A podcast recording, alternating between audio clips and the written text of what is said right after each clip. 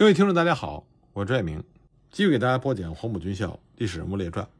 我们接着来讲国共摩擦所导致的皖南事变。上次呢，我们就说到，在一九四零年十二月底，周恩来呢就见到了蒋介石。不过双方的见面呢，并没有能够缓和双方的隔阂。而就在十二月二十六日，周恩来向中共中央报告这次见面的同时，毛泽东也给皖南发出了一份电报。在电文里呢，把新四军的领导人狠批了一通，批评的矛头指向的当然还是项英。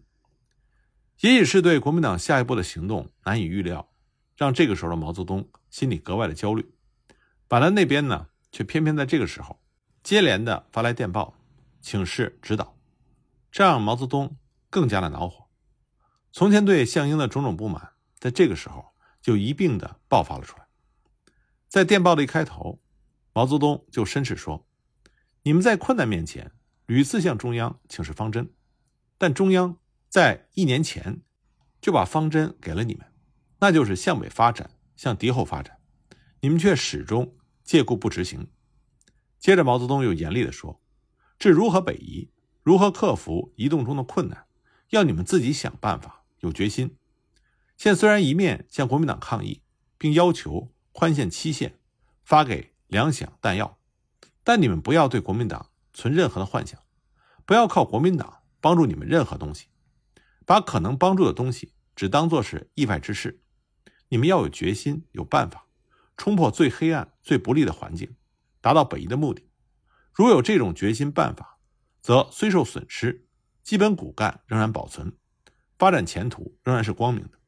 如果动摇犹豫，自己无办法、无决心。则在敌顽夹击之下，你们会很危险。全国没有一个地方有你们这样迟疑犹豫、无办法、无决心的。在移动中，如果遭遇国民党向你们攻击，你们要有自卫的准备和决心。这个方针早就指示你们了。我们不明了，你们要我们指示何项方针？究竟你们自己有没有方针？现在又提出拖或走的问题，究竟你们的主张是什么？主张拖还是主张走？自此毫无定见，毫无方向，将来你们是要吃大亏的。也是在十二月二十六日这一天，毛泽东和朱德还给项英发了另外一份电报，让他应该估计到在移动中可能遇到的特别困难，可能受到袭击，可能遭受损失，要把情况看得特别严重一些，必须把一切机密文件通通销毁，片纸不留。此事不仅军部，还要通令皖南全军一律实行。不留机密文件、骗纸之字，这格外重要。那么，这样的紧张气氛和前不久对皖南的乐观态度，可以说是天壤之别。那么，共产党这边在警惕国民党，国民党呢也在提防着共产党。同样是十二月二十六日这一天，顾祝同在上饶的司令长官部，把第三战区参谋长邹文华、新任还未赴任的江苏省主席王茂功、参谋处长岳兴明。办公室主任朱华和情报主任卢旭招到了他办公室，部署针对新四军的行动。在这之前呢，顾祝同接到了蒋介石的电报，宣称根据情报，皖南新四军准备北移是假象，真实目的是要向南占据黄山、天目山，建立根据地，命令顾祝同严加防范，粉碎共产党的阴谋。蒋介石得到的这份情报来源，或许是两年多之前。项英打算在日本占领皖南的时候，在天目山一带开辟根据地的设想。国民党对中共的情报工作一向是非常差的，连过时的东西如获至宝，这也没什么奇怪。不管这份情报是否过时，身处和新四军比邻位置的顾祝同不敢掉以轻心，下令第三战区司令长官部各机关严密要注意新四军的动向，并且通报给了浙江省主席黄绍竑。还要相关的皖南、浙西两地的行署严加防范。也许项英当时确实已经在考虑必要的时候向南绕行去苏南的路线，为此做了一些侦查工作，这引起了国民党方面的注意。也许是三战区的情报室想迎合上意，反正这个部门送给顾祝同的情报都显示，新四军要向南去黄山、天目山和四明山，搞所谓的“三山计划”。建立根据地，顾祝同当然相信自己情报机关的信息，岳兴明等其他军官对此也深信不疑，所以就有了这样一个军事会议。顾祝同在这个军事会议上直接就说：“根据情报室的报告，新四军近来的行动不像会遵命北移，而是想向南逃窜，可能要先劫取徽州的仓库的弹药，然后再搞三山计划。如果堵不住，我们后方空虚，将来很难收拾。我们当然希望新四军能够遵命北移，大家也可以研究一下，怎样才能掩护他。另外一方面，他们如果真的向南流窜，我们又该怎么办？掩护也好，防止南窜也罢，总之都要调动军队。军事行动首先要解决的是人事问题，那就是整个军事行动由谁来具体指挥？指挥这么大的行动，自然应该是一位高级将领。以皖南国军的部队配置来看，指挥者理应是一个集团军的总司令，这是仅次于战区司令长官的级别。这样的人当时只有两个，一个是来自川军的二三集团军总司令唐世尊，一个呢就是上官云相。他们本身还都兼任着第三战区的副司令长官。当时顾祝同心里早有了人选，但这种事情还是得先听听别人的想法。此刻他就对众人说：“对新四军，无论是掩护北撤还是防堵南窜，都需要统一的指挥。唐副长官资历比较深。”早就在皖南指挥，上官副长官资历比较浅，又是后去的皖南，你们看哪一个指挥比较好？办公室里当时一时之间无人回话。从两个集团军总司令里选出任何一位做指挥，就意味着另外一位总司令或者他的部队就要听此人的调遣。原本是平起平坐，转眼之间要变成上下级，心里谁都会不舒服。对于在座的人来说，从两位总司令里提任何一个，都会得罪另外一个。这种官场上的潜规则，大家都明白，但总是有人会不在乎这一套。这个人就是岳兴明，他当时首先开了口。岳兴明这么做有一个原因，就是身为参谋处长，在军事调配上提建议、做计划，这是他应尽的职责。如果大家不说话，顾祝同早晚也会问到他的头上。根据岳兴明自己的回忆。他当时就直言不讳地表示，唐副长官能力比较差，川军兵力分散，现在的任务比较重，要掩护新四军或者堵住他们，使之不能窜到徽州，主要是要靠新调去的七十九师、四十师和原来住在宁国盛德的幺零八师、五十二师，这些部队恐怕还是由上官副长官指挥比较好。岳兴明这么说，是因为四十五十二和幺零八师。都是属于上官云相三十二集团军的部队，七十九师由浙东调过来，和川军不熟悉。此外呢，川军幺四四师和新七师也得准备好。如果新四军南窜，必须在侧后牵制住他们，这也必须统一指挥才能奏效。上官副长官虽然资格比较浅，但能力强，我们应该把资历问题摆在次要位置，这样只好委屈一下唐副长官了。岳兴明挑了个头，其他人立刻附和，因为大家已经猜到，顾祝同真正中意的是上官云相。顾祝同所以就说：“这也是我考虑的。”讲完这句话，顾祝同立刻命令岳兴明就在他的办公室里草拟调整指挥系统的和作战地区的计划，让岳兴明写好计划的草稿，然后他亲自修改，接着就盖上长官的大印，亲手密封起来。顾祝同又只是说：“我已经在电话上告诉过了上官副长官，让他召集就近师长以上的负责长官，第二天在徽州开一个会，让岳兴明带着计划去代表顾祝同宣布。如果唐世尊那边有什么意见，也由岳兴明进行解释，因为毕竟岳兴明和唐世尊是四川同乡。那么就在国民党第三战区正在紧锣密鼓的进行军事准备的时候，延安呢也收到了一份情报。”看过这份情报之后，前一天还为项英不能尽快撤走而发火的毛泽东，又觉得皖南新四军的转移也许不会那么危险了。这份情报呢，是来自于国民党内部的一份电报，内容是通报新四军北移的路线，是通知沿途国军各部官兵和各地民众的。对于共产党部队所用的词句，是欢送江南新四军开黄河北抗战富土，里面听不出什么恶意。这样看来，国民党似乎真的不想为难叶挺、项英他们。毛泽东和朱德就又给叶挺等人发去电报，转告得到的情报，当然也还是要告诫新四军渡江必须对贵军有所戒备，以防遭到袭击。这个时候，在上饶的顾祝同也收到了叶挺、项英请他转给蒋介石何应钦、白崇禧的一份电报，解释皖南新四军经费、弹药和过冬的衣服等方面。存在着极大的困难，请求把北撤的时间向后延期，还要求把皖北的庐江县化作新四军渡江之后的临时集结地，并请指定庐江六安以北的路线，以免防止和皖北的友军发生无谓的误会和冲突。顾祝同呢，对叶挺、项英的这份电报，他的看法是，这些都是可以商量的。十二月二十七日，岳兴明呢就赶到了徽州西边的严寺。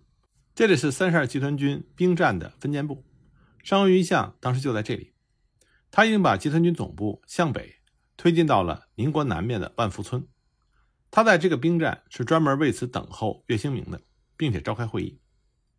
从岳兴明那里得知自己的新任务之后，上官云相就告诉岳兴明，召集的人员都已经到齐，就等你到后开饭，饭后开会。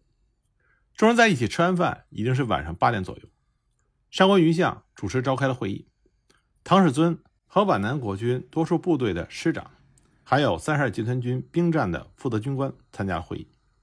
会议开始呢，上官云相就说：“新四军北撤的可能性比较小，南窜的可能性比较大。会议是奉顾长官的指示召开的，现在由岳处长传达顾长官的指示。”岳兴明呢就开始传达上峰的意思，他说。顾长官有指示，新四军如果北撤，我们就掩护好；如果南窜，我们就要堵截住。无论如何，皖南必须统一指挥。唐副长官担负的正面已经很宽，责任已经很重，所以这次打算暂由上官副长官负责统一指挥。那么接着呢，岳兴明就宣布了带来的行动计划，然后又非常客气的征求唐世尊和大家的意见。所有人当然知道，这只是走过场。所以谁也没有说出什么不同的看法。新四军不走就歼灭他，这个方针，国军的军官们都赞成。一看议程顺利完成，上官云相立刻就宣布散会，然后单独把自己属下的四十师师长方日英、五十二师长刘秉哲和七十九师师长段林茂留下来细谈。其余各部的长官，离部队远的明天早上再走，离部队比较近的当即就动身返回了。上官云相很快。也到了他集团军部所在地万福村，想着顾祝同把如此重任托付给他，不由满心的激动和欢喜。集团军总部参谋处长武之芬见到他的时候，上官云相还沉浸在亢奋之中。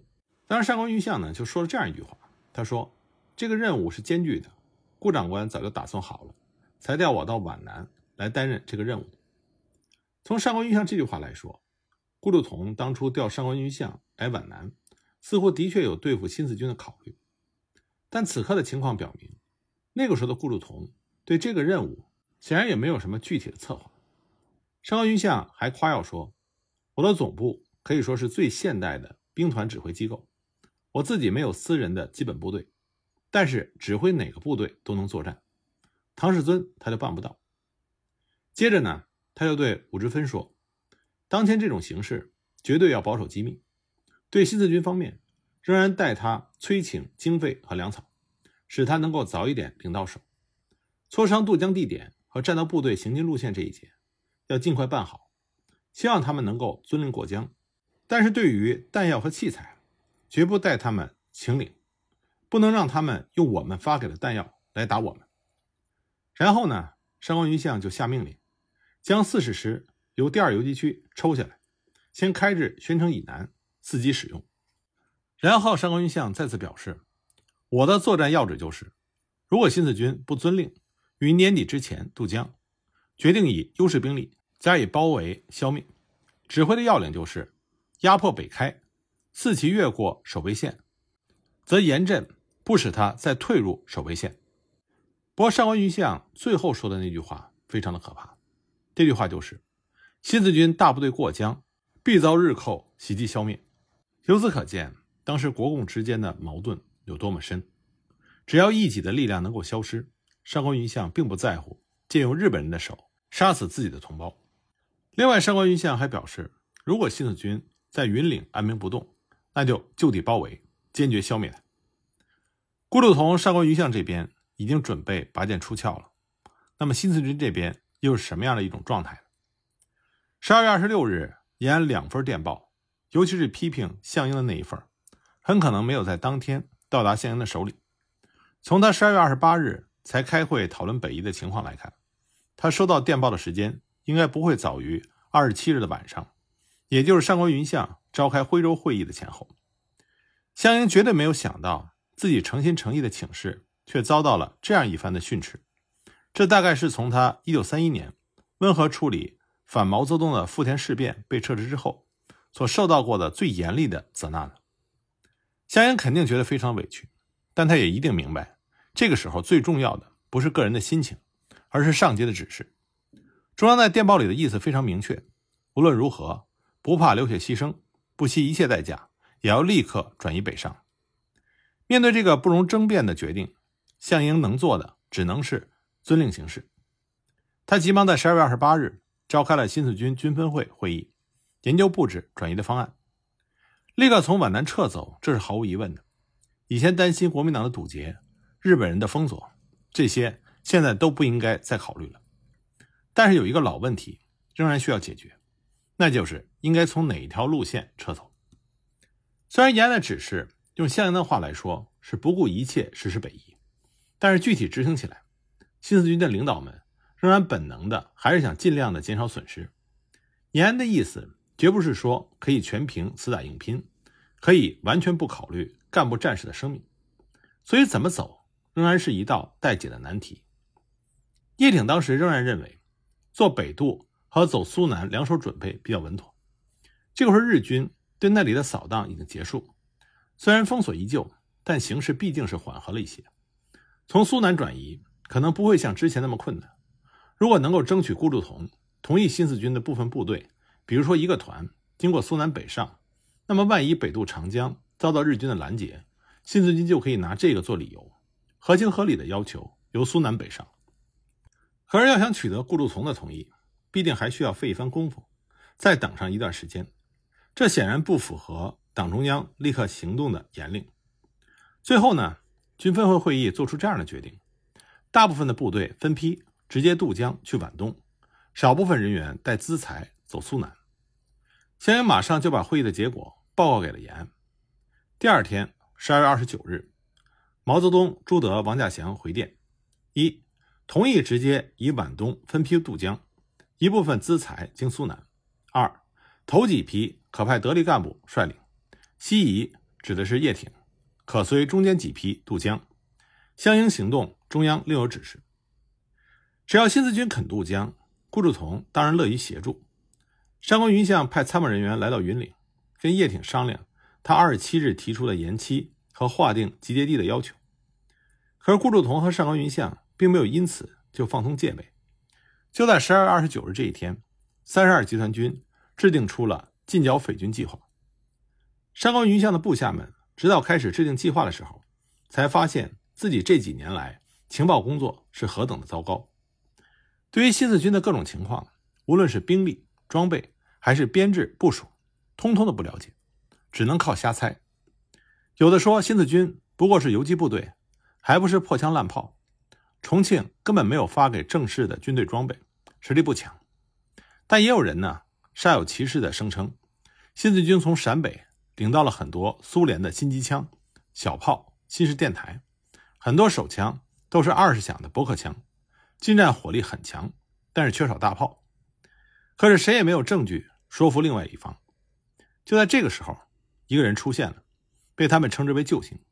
这位所谓的救星呢，名字叫做文元，他并不是什么大人物，本职呢只是一个小小的联络参谋，他能为进剿新四军立下功勋。纯属是机缘巧合。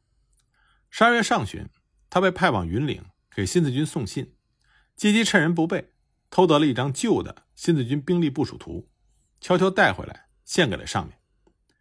吴春芬等人如获至宝，虽然这是一张旧图，上面标示的情况已经有了变化，但还是足以让人对新四军的实力做出了大致准确的估计。于是，详尽的进剿计划很快就搞了出来。因为是给作战用的计划，所以它的内容呢，自然说是以策应苏鲁友军作战，决定先扫荡苏南皖南的新四军为目的。皖南新四军的总部也就成为了摧破和务求彻底肃清的目标。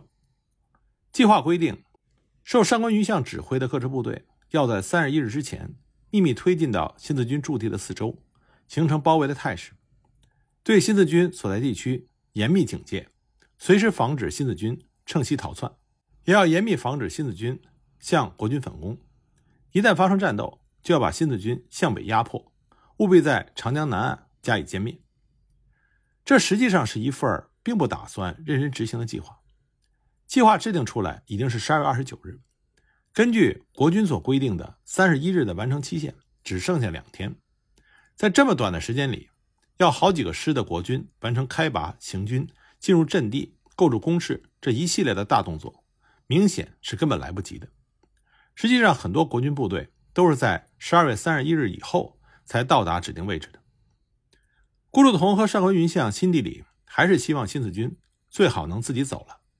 上官云相通过刘秉哲转接电话给叶挺，询问新四军转移的准备情况、何时出发、给的经费收到没有等等，就是想通过这种方法催自己的老同学赶紧走，也借机试探对方的意图。应该说，他们确实看到了叶挺、项英想要撤离的迹象。要是不费一枪一弹能赶走对手，何乐而不为？以十二月三十一号作为期限，不过是因为那是蒋介石规定的限期，不好公然的违背。具体执行起来就不必那么严格，灵活掌握政策，这是中国官场自古以来的传统。